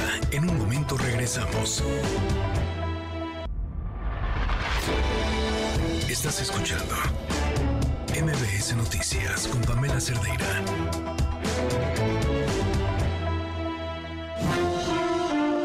Estimado público, antes de iniciar con nuestro show, les recordamos que está completamente prohibido usar cámaras de video, cámaras de gases, cámaras de autos, tablets, Cubrebocas. ¿Por qué no me lo recomienda? Mascarillas. ¿No sirven las mascarillas? Credenciales de lector falsas. Dan asco, güey. Computadoras. Y sobre todo, queda estrictamente prohibido alimentar a nuestros invitados. Bienvenidos al Circo Liceum, el lugar donde se enfrentan la razón y la nación. ¡Comenzamos! Advertencia. El siguiente segmento no es presentado por nadie en todo este programa. Estoy muy contenta por la invitada que tenemos hoy. Es una mujer talentosísima y estoy segura que además vamos a descubrir, descubrir juntos a un ser humano extraordinario. María León. Ay Dios, pues muchas gracias por tenerme. Gracias a mi abuelo es que pues a mis dos abuelos yo me enamoré de la música, ¿no?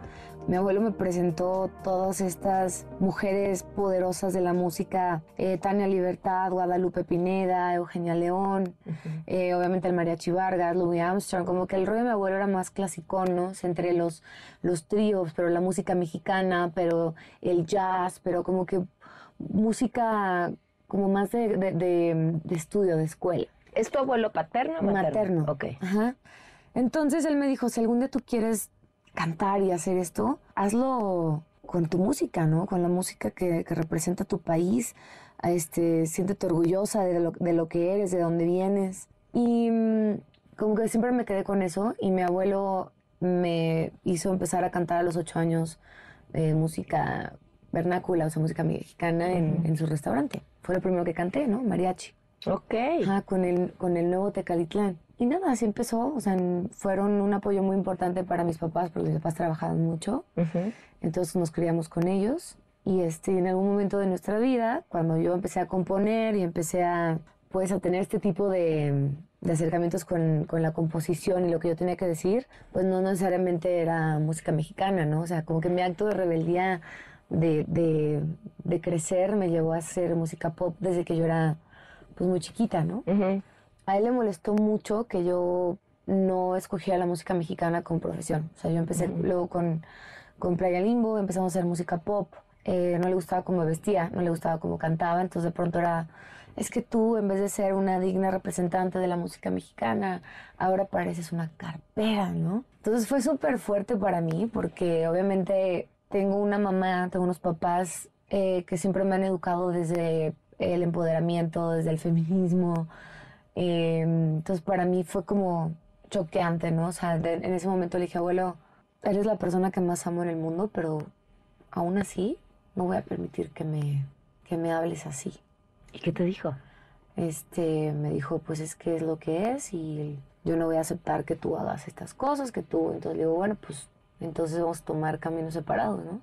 Y ya, o sea, no, no volvió a hablar con mi abuelo y pues se murió y así, ¿no? Terminó el asunto así. ¿Y cómo, ¿Y cómo estás? Porque independientemente de que tienes la razón absoluta en la parte de la historia que estás contando, ¿Cómo te sientes con eso? Pues mira, siento que en esa época era muy rebelde, era una, una adolescente muy orgullosa y no entendía, ¿no? O sea, sé que hay muchas cosas que no son difíciles de permitir, pero no entendía de dónde venía mi abuelo, no tenía la capacidad de, empatía hacia alguien que vivió otra época, otra historia, porque era más importante defender la mía. Pero hoy en día eh, estoy muy bien, o sea, creo que he creado mi propia reconciliación con esa parte, con mi abuelo. El primer disco que yo hice de, de solista lo hice con el, con el Vargas de Tecalitlán, un dueto padrísimo que se llama Se te salió mi nombre. ¿Y cuál es la historia con tus papás? Mis papás siempre mm, han sido el apoyo más grande ¿no? que, que he tenido. Creo que desde muy chiquita siempre me han hecho pensar que yo soy capaz de todo lo que yo quiera. Ok. ¿no? Entonces, lo agradezco muchísimo porque ellos siempre han tenido una fe inagotable conmigo y aunque al principio, pues yo nací con un problema en mis piernas, tenía sobrepeso, eh, no podía caminar bien, era candidata para una operación de rodillas, usé zapatos ortopédicos hasta los 13 años. Y no sé tú, yo soy de la generación de los zapatos ortopédicos que eran unas botas espantosas. Horribles, horribles. Y normalmente los niños los usan a lo mejor uno o dos años. Yo lo usé 13 años. O sea, tenía yo un problema severo. Ok. Entonces entré al ballet por eso. Mi mamá me metió al ballet porque dijo, oye, pues el doctor dijo, necesitamos que la niña rote sus piernas, que para que cuando la operemos pues no sea tan complicado y que baje de peso, porque está muy gordita. ¿no? Entonces para mí, aunque fue para mi mamá una terapia médica, para mí fue como un regalo. Era como, qué padre que puedo bailar y encontré en el ballet como que este escape, porque pues por lo mismo pues, siempre fui súper buleada, ¿no? O sea, gordita, zapatos ortopédicos, súper este, hiperactiva, despierta. Siempre fui una niña muy inteligente desde muy chiquita, entonces este, participaba en todo. eh, yo me sabía todas las respuestas de todo. Entonces, ¿A qué edad entraste al ballet? A los tres. ¿A los tres? años. Ajá. Ok. Qué, qué chistoso, porque mientras contabas esto, bueno, uno que te acuerdas perfectamente que para ti llegar al ballet fue un regalo, Ajá. estabas muy chiquita. Estaba muy chiquita. Eh, que, que, que fuera una terapia médica para tu mamá y eres una estupenda bailarina, o sea, es uno de tus, de tus grandes talentos. Creo que fue muy re- mi refugio muchos años. O sea, desde que era muy chiquita. Y conforme fueron pasando los años, este, siempre recuerdo regresar a la danza para reconstruirme. O sea, creo que la danza y la música han sido dos grandes aliadas para mí.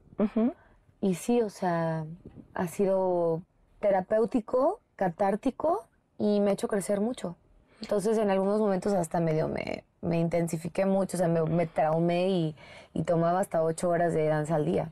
Ok. Te- oye, ¿te acuerdas de tu primera composición? Sí. ¿Cómo era? Ay, cántame. La primera composición Cántamela. la hice a los seis años. ¿Cómo crees? El piano. Ajá. Mi primer instrumento fue el piano. Ok. Este, y me acuerdo que fue un día de las madres. Ajá. Y este, y se la compuse a mi mamá. Deberíamos de tener un pianito aquí así, ¿Verdad? chiquito. Una de esas se arma el karaoke. Y eh, pues era una canción del Día de las Madres. Me acuerdo que eh, agarré a dos compañeritas, les monté una coreografía, las puse a bailar, yo me senté en el piano y con mi micrófono de solapa empecé a cantar, se llamaba Mamá, y decía algo como, Mamá, no creas que no te quiero, no tengo ni un agujero para dejarte salir. Eres como una paloma cantándole al sol. Cuando oigo tu canto me da más emoción porque eres tú, tú, tú para mí, eso eres tú, tú, tú para mí, mamá. No creas que no te quiero y así. ¿Seis años? Ajá.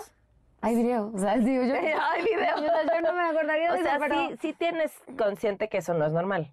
es que Exactamente. Cuando yo tenía este, cinco años que entré al pre-kinder en la escuela, eh, tomábamos una clase de música a la semana con una maestra que se llamaba Anita Mendoza. Y la Miss Anita Mendoza este, le dijo a mi mamá, oye, tu hija es súper afinada para su edad, me encantaría meterla al coro de primaria, ya sé que está muy chiquita, pero pues sería lindísimo tenerla. Entonces yo empecé a ir a clases de coro extracurriculares desde que yo era súper chiquita, antes de entrar ni siquiera pues a la, a la primaria, ¿no? Y este, entonces después de estar un año con ella, pues como que ella me empezó a dar mucho, eh, mu- mucha validación a lo que yo estaba haciendo y yo me la creí muchísimo. O sea, de verdad yo creí que yo era una estrella, que yo podía ser la cantante que yo quería, ¿no? Este, mi papá me enseñó este, mis primeros acordes en piano.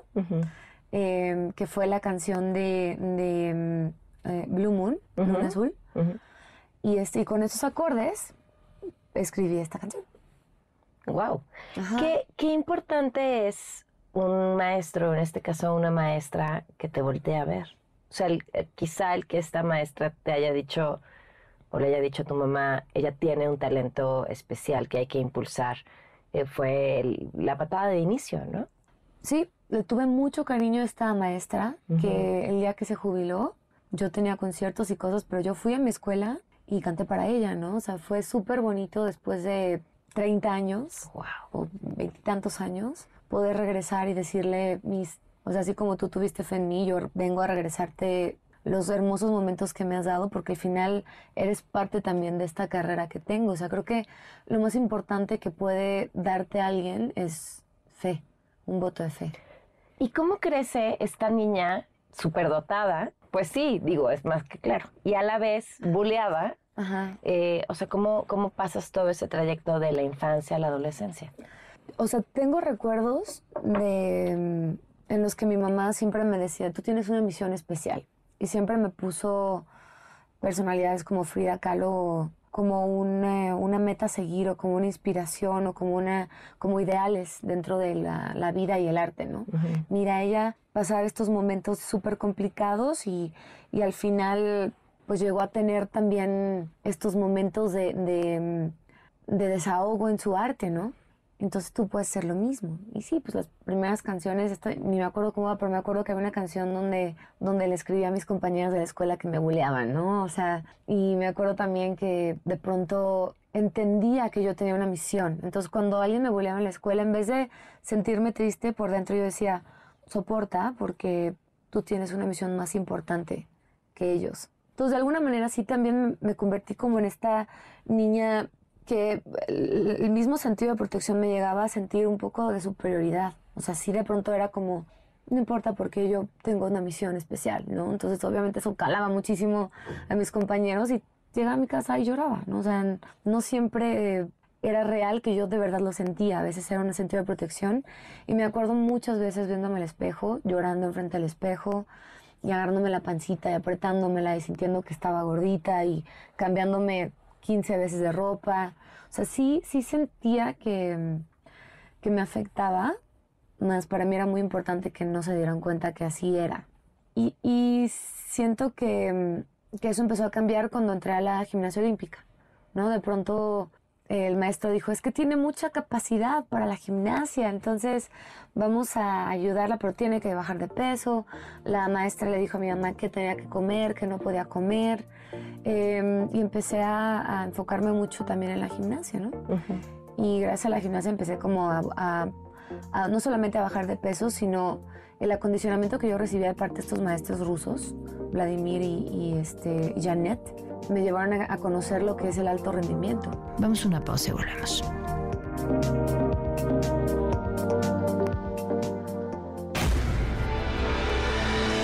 Quédate en MBS Noticias con Pamela Cerdeira. En un momento regresamos. Estás escuchando MBS Noticias con Pamela Cerdeira.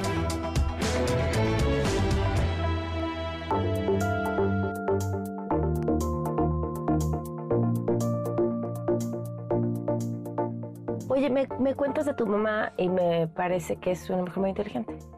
Es muy inteligente. Los dos.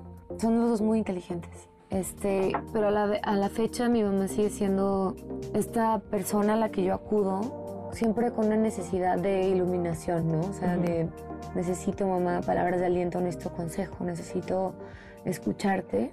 Y mi mamá siempre tiene las palabras correctas, ¿no? O sea, la primera vez que me rompió el corazón le hablé llorando, le dije, mamá, es que me, me, acaban de dejar, ¿no? Y, y, no entiendo por qué no me quiere. Y me dice, mamá, a ver, te rompió el corazón, no las piernas. Y tienes unas piernas muy preciosas.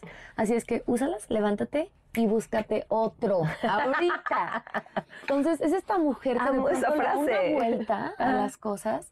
Igual, o sea, la última vez que, que, terminé una relación, le hablé muy triste y me dice, estoy tan contenta, nena. Estoy tan contenta porque una no era suficiente hombre para ti, ya todos lo sabíamos, pero tú no te dabas cuenta y yo no quería interferir en, tu inteligencia, no quería jugar con tu inteligencia porque yo sé que tú sabías otras cosas, este, pero estoy muy feliz porque no perdiste una persona, ¿no? Piensa cuántos millones de personas hay en el mundo.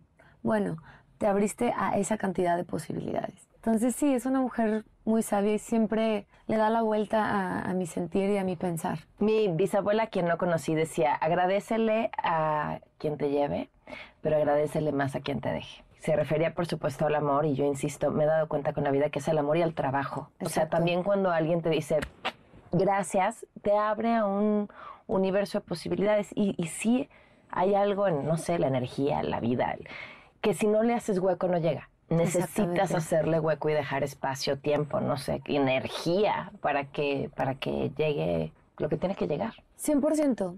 O sea, ¿qué más tienes entre manos ahorita? ¿O no me puedes contar? viene una oportunidad súper linda de algo que nunca he hecho antes. Y llegó a mí este año también y, creo que va a suceder el año que entra. Ok, parpadea una vez y latinocine, conducción. Ok. Pero sí ha sido súper súper gratificante el que de pronto cada uno de esos son votos de fe. Que yo digo, es que es un voto de fe, pero al final también es algo que se ha trabajado. Es, un, es una recompensa, algo ya trabajado anteriormente en otro momento. Pero a mí me gusta pensar que son votos de fe porque de alguna manera me siguen comprometiendo a, a hacerle justicia a la oportunidad. Me gusta pensarlo así. ¿No crees que quizá, en efecto, casi todas las historias de éxito de un éxito constante y consistente, quizá no lo vemos, pero pasan después de esos muchos años de trabajo, o sea, son el resultado de esos años de trabajo, pero siempre nos contamos las historias de los otros al revés, así como, ah, le está yendo muy bien, qué suerte tiene, sin ver, porque a lo mejor no lo conocemos, que detrás de, de esa suerte o de ese éxito está lo que está detrás de tu carrera, que son muchísimos años de trabajo, de ballet, de gimnasia, de alto rendimiento, de estar en el teatro, de estar componiendo, de estar... O sea, te preparaste mucho tiempo y trabajaste mucho tiempo para este momento. Sí, este, o sea, ha sido un proceso largo, pero como lo he disfrutado tanto, no se siente tanto. Se siente como si hubiera sido ayer que, que gané mi primer disco con Sony, ¿no? Y tenía 15 años. Eh, y sí, pues realmente pues, llevo 22 años de carrera profesional desde que grabé mi primer disco. Y a ver, grabar tu primer disco a los 15 años. Está muy cañón. También es así como, no, no es la con una multinacional. Claro, exacto. entonces sí, sí entiendo que ha sido un trabajo súper eh, artesanal en todos los sentidos. He tenido equipos hermosos, o sea, no, me tomo todo el crédito de lo que me ha pasado. Tengo un equipo de mujeres súper chido con el que trabajo ahora y me encanta.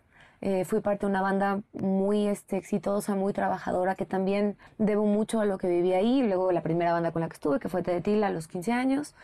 Pero sí también todas las cosas, o sea, que, con las que trabajo todo el tiempo. O sea, soy, soy una mujer que no necesito estar aprendiendo algo cada año. ¿Qué estás aprendiendo este año? Ruso. Se los dije. ¿Ruso? ¿Ven? Sí, estoy aprendiendo ruso. Me encantaría decirte en ruso, por, pero por. ¿Por qué estás aprendiendo ruso? Porque necesitas tener la cabeza quieta, pero ¿por qué ruso? Bueno, ruso porque justo em, también estoy este, aprendiendo ballroom. Y entonces em, mi pareja de baile es este ucraniano. Ok. Ajá y los maestros con los que voy a estar lidiando son hablan todos ruso, entonces también es un idioma en el que quiero poderme comunicar de una mejor forma. Eh, y pues está padre. También creo que eh, cuando tú aprendes un idioma diferente, pues aprendes muchas cosas, desde la raíz, la etimología de las palabras, aprendes historia. Entonces como que también mi mente empieza a agilizarse un poco más. No es que, no es que se, perdón el francés, se apendeje, pero a veces sí. a veces siento que de pronto darle tanto tiempo que a las redes sociales o de pronto tener una misma actividad hace que se genere como un bloqueo en un mismo ciclo de algo, ¿no? Entonces me gusta pensar que, que de pronto eh, puedo volver a abrir este panorama intelectual hacia otro lugar distinto, ¿no? O sea, porque hago muchas cosas físicas, ¿no? El año pasado aprendí batería, este, la parte del baile, pero la parte de los idiomas creo que trabajas este otro hemisferio. ¿Y qué te eres en la batería? Este, soy bastante aplicada, ahora lo, o sea, lo empecé a hacer porque ahora lo, toco en mis conciertos. Em, estudié de muy chiquita un par de años, así es como conocí a, Servando, que después lo invitamos a ser baterista de, playa, él fue mi primer maestro de batería. Y ahora estoy, eh, tomo clases con Pepe, que es mi baterista. Y, este, y me gusta porque de pronto aprendo como otra parte, ¿no? En alguna época también estudié este, música, o sea, solfeo, armonía, eh, con una expareja que tuve, que a la fecha es el mejor músico que he conocido en mi vida. Entonces como que la vida me va o sea, como que vas absorbiendo el talento de lo que tienes a tu alrededor, ya te caché. Sí, o sea, me parece importante abrazar a las personas que tienes alrededor desde lo más profundo, ¿no? En, todos los aspectos. Y este, y sí, o sea, he aprendido en, pandemia aprendí a andar en patineta, antes de eso hice calistenia, eh, luego el pole dance, que son cosas que el pole es un deporte espectacular espectacular quedando en mi vida de alguna u otra forma, ¿no? ¿Y qué más quieres aprender o qué vas a aprender el próximo año? Bueno, esto del ballroom, que lo conocí en un concurso de baile, sí se ha convertido en algo importante para mí, este, porque siento que hay una oportunidad fuera de lo que es la industria. O sea, quiero integrarlo obviamente a los nuevos conceptos que tengo. Creo que a la gente le encanta, pero no lo conoce. Porque los concursos de baile todo el mundo los quiere ver, pero no nadie sabe dónde puede aprender eso. Entonces, amplificar un poquito más lo que es el ballroom. Y, este, y aunque también tiene una parte histórica en el que pues el baile salón viene de ritmos latinos, pero que de pronto los abrazan en Europa y se convierten en una técnica, hay unos concursos internacionales a los que me gustaría ir. Entonces, es una, me, gusta tener metas a corto y a largo plazo. si esto sucede, sería no este año, pero el o sea, el 2025. Pero en el Inter, pues obviamente quiero ir empezando. Y si vas a hacer Londres, vas a hacer teatro en Londres, porque ya vas a estar ahí. que sería padrísimo. Pues no dudo que lo pudieras hacer. La vida como que me ha llevado por lugares en los que me gusta aprovechar las oportunidades eh, de crecer y... ¿Qué es lo que más te emociona? Ay, no sé, o sea, creo que mi emoción más grande siempre está en hacer sentir a mis papás orgullosos. Y eso me mueve a todo. Al ballroom, al ruso, al disco, creo que ha sido para mí una, una motivación súper fuerte, porque de alguna manera es mi manera de regresarles lo mucho que me han dado mis papás en, ese sentido. Y yo creo que eso ya lo lograste, con creces, ¿no? Pues creo que cada vez es, una nueva oportunidad para... Sorprenderlos con algo más. Sí, así como me sorprendo yo también para ellos. Ahora que, que fue la premier de Wish, para mí fue muy importante verlos orgullosos, o sea, que me acompañaran y que fueran parte de eso y, yo, los veía, este, me apretaban la mano fuertísimo y los veía llorando de orgullo, ¿no? Y yo decía, qué padre que les puedo dar esto en vida, ¿no? Qué padre que les puedo regresar un poquito de todo lo que invirtieron, dinero, tiempo, esfuerzo, en, en poderme dar las herramientas para yo ser una niña feliz. Porque claro, de parte de mi abuelo, de parte de otra gente era como, no, pues es que hay que ser dentista. Mis papás son dentistas. Mis papás son dentistas los dos, ¿no? Entonces hay que ser abogado, empresario, restaurantero. De músico te vas a morir de hambre, mija. Mira, yo le doy trabajo a mis músicos, a los mariachis, pero tú qué vas a hacer de músico, ¿no? Mi papá toda la vida dijo, ay, pues que sean dentistas, ¿no? Me quiso presentar muchos muchachos de su escuela. Este, dijo, aunque sea un yerno, algo. Y ni mi hermana ni yo, o sea, ninguna de las dos caímos. O sea, no es tan mala idea porque el dentista sale carísimo, entonces sí tener uno cerca claro, es muy ¿no? Y aparte mi papá decía, aquí le voy a heredar toda esta inversión de fierros, ¿no? Mi papá, por más que yo quiero hacerlo feliz, pues también tengo que ser fiel a lo que yo creo, ¿no? Y a lo que yo siento que es que a mí la música me hace feliz y los dientes y la sangre no. Oye, pero además te dijeron tienes que ser dentista, pero te alimentaron de música y de Frida Kahlo. Claro, o sea, me dijeron, nos encantaría que fuera, o sea, cuando yo me, acuerdo que este, cuando yo hice mi examen para entrar a la UDG, se necesitaban 114 créditos para entrar a la carrera de artes escénicas y yo saqué 190. Entonces mi papá me dice, no sabes cuántas personas les gustaría sacar esa calificación para poder aplicar a medicina, a odontología. O sea, tú podrías estudiar lo que tú quisieras. Podrías ser dentista, podrías ser doctora, podrías ser lo que tú quisieras. Y te quieres ir a, artes. Le digo, papi, es que o sea, tú quieres que yo te entregue un diploma antes de yo cumplir mi sueño, pues voy a entregarte el diploma de artes escénicas, o sea, ni modo, ¿no? Entonces, pues entré a la licenciatura de artes escénicas en la UDG. Este, no la terminé, me faltó este entregar el papel y todo, pero al final pues también fue muy aplicada ahí. De hecho, me dejaban faltar mi maestro de, artes porque yo le hacía el trabajo de mi, maestro y mis maestras de danza fueron súper también, eh, entendían muy bien porque entré muy chiquita a la universidad, yo entré a los 17 años a la universidad este, y pues yo a esa edad también entré a Playa Limbo, entonces yo estaba girando entregaba mis trabajos cuando podía, pero hubo un momento en que tuve que mudarme y, y ya no pude terminar mi, mi carrera, ¿no? Quiero preguntarte una última cosa. Te dijiste que lo que siempre te han dicho tus papás es que mientras seas feliz nada te iba a faltar. Ajá. ¿Eres feliz? Soy muy feliz. O sea, creo que una de las cosas que he aprendido de mis padres es que la felicidad es una decisión. Muchas veces pensamos, cuando pase esto, ya voy a ser feliz. Cuando logre esto, ya voy a ser feliz. Cuando tenga esto, ya voy a ser feliz. Entonces, no, he aprendido a ser feliz aunque haya momentos difíciles en la vida. Y en este momento de mi vida soy una mujer súper plena. Abrazo mi carrera con todo el amor del mundo, abrazo mi circunstancia emocional personal con muchísima valentía, pero también con muchísima apertura y mucha felicidad. Y tengo a mis padres y a mi familia unida, que es lo que más felicidad me podría dar. Entonces sí, soy una mujer sumamente feliz. Qué gusto escuchar otra vez tu historia. Qué privilegio poder ver tu carrera, eh, hacia dónde vas y qué emoción todo lo que tienes por delante. Muchísimas gracias. Muchas gracias a ti. Te agradezco mucho. Se quedan con Ana Francisca Vega. Muy buenas tardes. Soy Pamela Cerdeira.